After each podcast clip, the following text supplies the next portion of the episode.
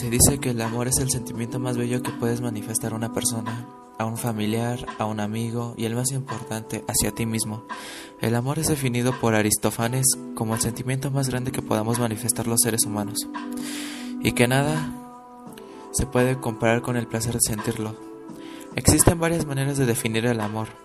Es un sentimiento que sigue presente en nuestras vidas y este programa estará para conocer las diversas maneras en cómo manifestamos el amor. Hola, muy buenas noches, espero que estén muy bien. El día de hoy, martes 9 de marzo de 2021, este día hablaremos de algo que en ocasiones no le tomamos la vital importancia que necesita. ¿Cuántas veces han dicho que sin alguien a su lado no pueden vivir, no se sienten dueños de su propia vida, buscan líderes para realizar sus cosas y que creen que todo les saldrá mal? Al menos una vez han pasado por esta etapa de inseguridad en algún punto de sus vidas. Y si tú, joven, hombre y yo, mujer, pasan por algo así, pues los apoyaré de la mejor manera para solucionarlo. Perdón. Además de que hablaremos más a fondo de las características de la baja autoestima. Algo así es muy complejo de, de hablarlo. Hay personas que han vivido siendo inseguras la mayor parte de su vida. Hablemos primero del porqué de ese comportamiento. Y el más común es el miedo. El miedo provoca mucha inseguridad en infinidad de ocasiones debido a que te bloqueas en tus ideas negativas, no voy a poder, voy a estar mal, no soy capaz de lograrlo y demás muros que nos generamos.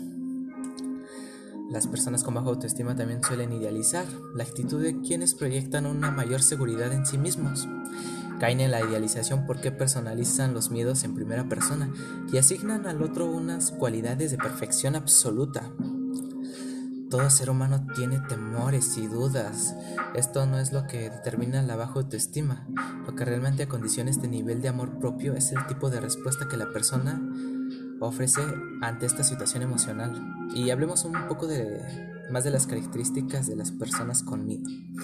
Son muy pasivos, evitan tomar la iniciativa, también son personas aisladas, tímidas y casi no tienen amigos o muy pocos.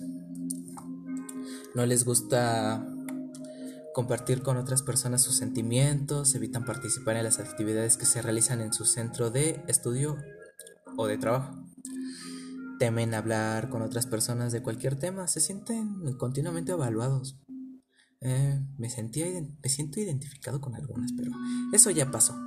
Fue etapa de la secundaria y preparatoria. Pero bueno, eso es, eso es este, plática para otro programa. Hablemos de otras de las características de las personas con baja autoestima. Autoestima negativa o falta de objetividad, caracterizado principalmente por exagerar sus defectos e ignorar sus virtudes. Son personas las cuales quedan con un trauma ante el fracaso anterior que se lo atribuye a la mala suerte. Ejemplo de ello, las cosas no salen como yo quiero, no tengo suerte. ¿Y qué pasa? Se cierran y buscan la seguridad en la zona de confort ¿Se puede vivir así? Mm, pues claro que sí, se puede. Pero pues su vida se hace menos emocionante debido a que todo resulta previsible. Eh, me gustaría invitarlos a que comenten si conocen una persona así. Y no las ignoren, son personas que realmente necesitan ayuda. Continuemos con el siguiente, la siguiente característica de la baja autoestima llamado el discurso interior negativo. Una de las características de la autoestima baja es el discurso interior negativo. A lo largo de un solo día pasan por tu mente tantas ideas y pensamientos que al final de la jornada solo recuerdas algunos de ellos. Sin embargo, si algo define la esencia de la baja autoestima es el tono negativo de ese diálogo interior un diálogo interior que a su vez produce sentimientos y emociones desagradables como la desconfianza, el miedo o la inseguridad. Uno de los pensamientos que condiciona a una persona con baja autoestima es no puedo. Mm, suena, suena triste, ¿no? Pero bueno, hay personas que pasan por ello. Al buscar esta zona de confort de un modo casi crónico no asume retos importantes ya que el peso del miedo al fracaso es un freno tan importante como ese no puedo descrito anteriormente. Y para finalizar este las características de la baja autoestima pasamos a generalizar ¿cuáles son otras características de una persona con autoestima baja? Por ejemplo, le cuesta aceptar los elogios que recibe, tiene una actitud de desconfianza ante estos mensajes positivos. En ciertos momentos se comporta como si buscase la invisibilidad social, es decir, adopta un rol de segundo plano para no llamar la atención de los demás. Mm, este hecho está provocado por ese miedo al fracaso y ese temor al que dirán descrito anteriormente. La persona insegura y con baja autoestima se comporta como si fuese un personaje antagonista en su propia vida, en lugar de ser protagonista en mayúsculas de la película de la existencia en la búsqueda de la felicidad. Ah, la invisibilidad social me trae recuerdos. en algún punto de mi vida, mis padres, bueno, mi papá particularmente trabajaba fueras, nos llevó a toda la familia a Baja California y pues es un es un cambio muy drástico, ¿no? Cambias de ambiente, cambias de de una zona de confort y conoces a nuevas personas. en el cuarto de primaria, no manches, yo me aislaba en una esquina porque pues todos los compañeritos ya todos se conocían y ahí era como que como un intruso. Y pues sí, mm, no sé si llamarlo autoestima baja, pero pues sí me sí sí me conflictó mucho eso. Todos se conocían menos yo, era el como el que... y, y qué difícil es adaptarse, ¿no? A un lugar nuevo.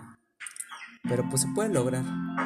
Al menos yo no pude, pero sí, algunos sí tienen esa manera de socializar con otras personas de manera rápida y pues no batallan tanto, pero en mi caso pues yo sí batallé un chingo. Más aparte todos ya estaban súper desarrollados, yo era una persona de uno 40, 1.30, chaparrito y los demás ya bien, bien pinches altos, ya bien desarrollados.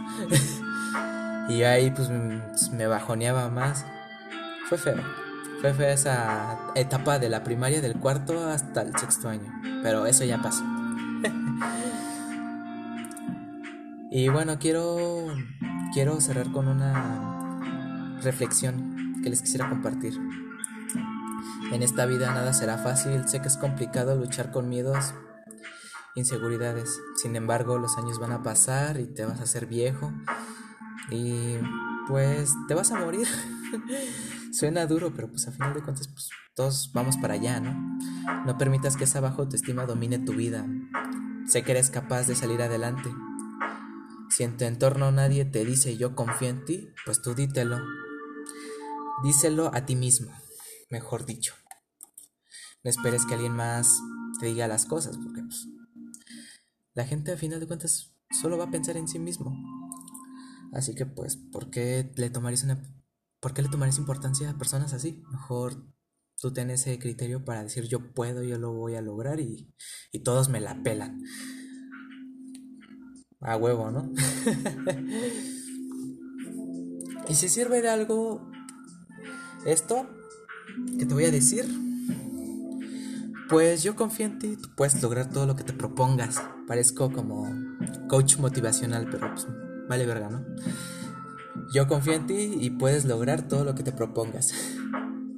Si ustedes tienen esa duda de si tienen autoestima baja, pueden ir a la descripción del video, habrá un test para determinar si tienen baja autoestima. Eh, no lo hice yo, está en, lo encontré en internet pero pues sí me gustaría que lo respondieran. Más para ayuda de ustedes. Y con esto cerramos el capítulo del día de hoy. Espero que hayan disfrutado del programa. Mañana los veo en otro capítulo de Amores. Los quiero un chingo. Bonita noche y hasta mañana.